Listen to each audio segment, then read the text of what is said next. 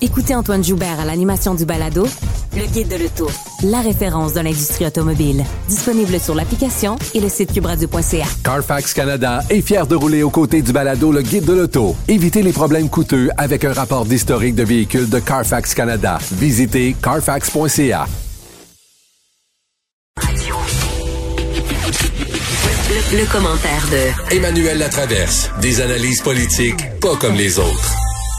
Bonjour Emmanuel Latraverse. Bon lundi. Bonjour. Comment ça va? Ben, ça va très bien, ça va très bien. Toi-même, on, dirait qu'on se parle au téléphone juste en, en toute intimité. Attention, ça pourrait devenir un piège pour toi. Euh, écoute, Emmanuel, euh, tu vas nous parler de, de, de l'application que, que s'apprête à, lan- à lancer l'On- l'Ontario et la Colombie-Britannique sur le retraçage de la COVID. Oui, et la, la question qui va se poser, c'est est-ce que le Québec va embarquer ou pas? Donc, pour les gens, là, on va juste faire un petit tableau avant. Là.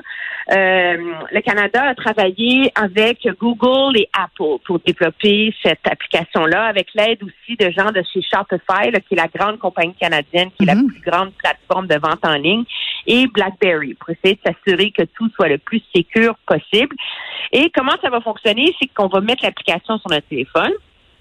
Et euh, avec le Bluetooth, ça va générer des codes aléatoires, là, anonymes, dès que euh, notre téléphone est à moins de deux mètres du téléphone de quelqu'un d'autre que l'application.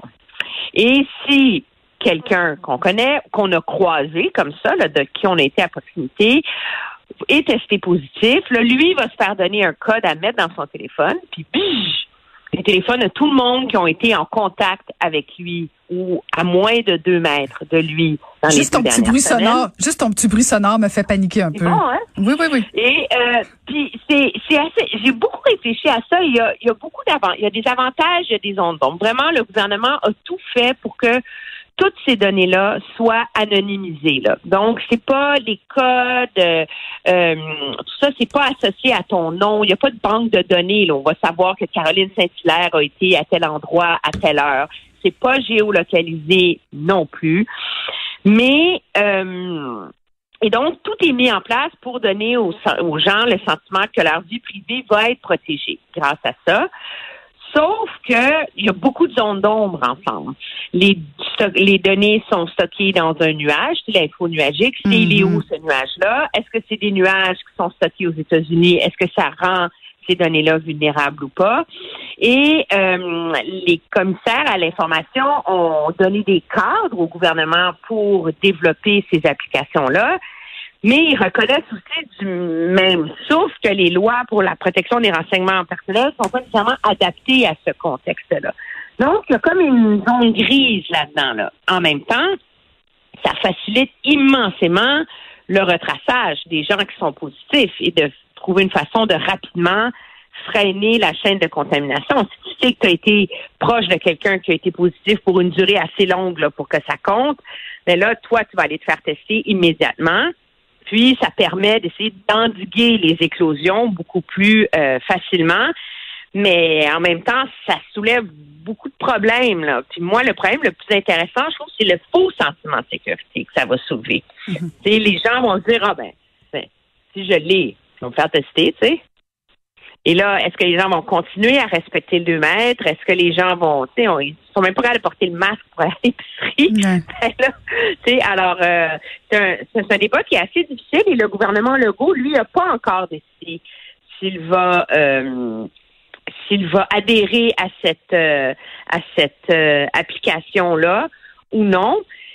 Et donc, c'est une question assez assez difficile là, qui, qui se pose pour le pour le gouvernement Legault là. Et surtout, Emmanuel, dans les pays où euh, justement on a on a mis sur pied ce genre d'application là, euh, c'est pas un immense succès parce que si tout le monde ne la télécharge pas, ben ça donne pas grand résultat.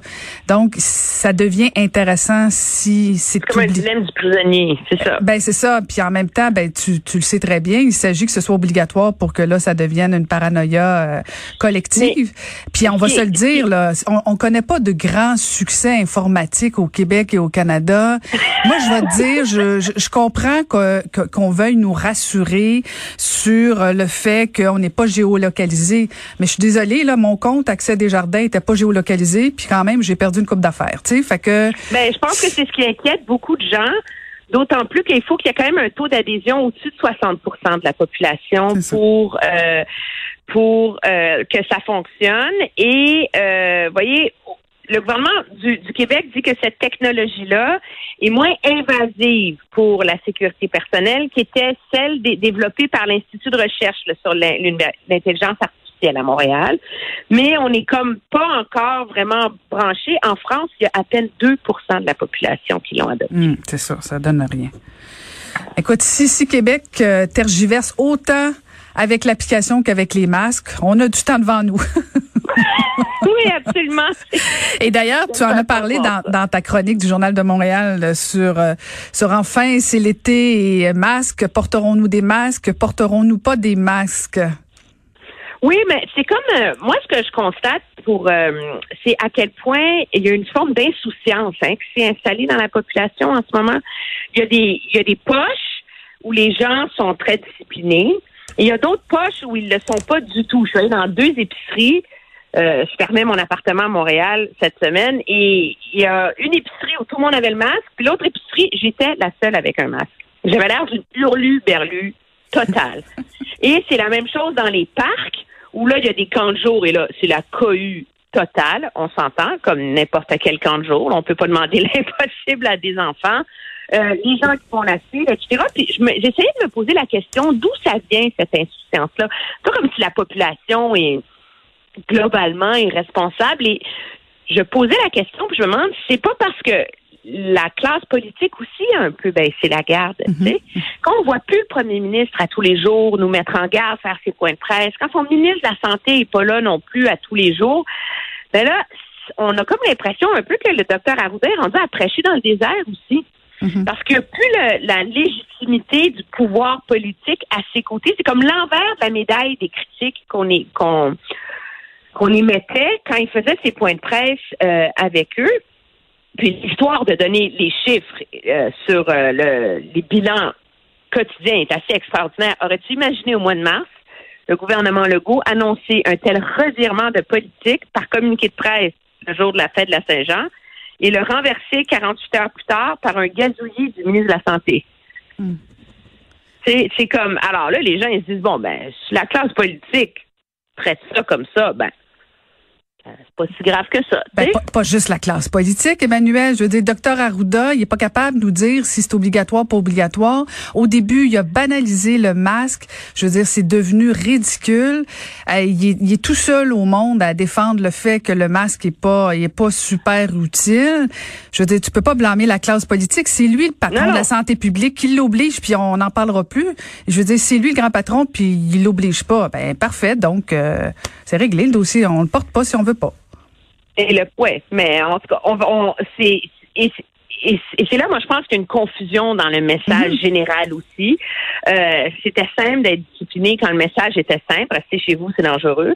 Et là, on est dans des nuances de gris, de tu peux donner un cerf fort à ta grand-mère c'est en santé, mais c'est pas en santé, puis tu mets ta tête plus bas que la sienne. Puis là, je veux dire, à un moment donné, c'est la raison pour la...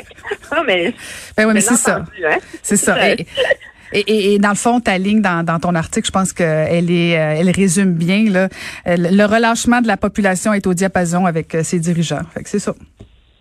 Oui, mais c'est ça, ça, ça soulève un.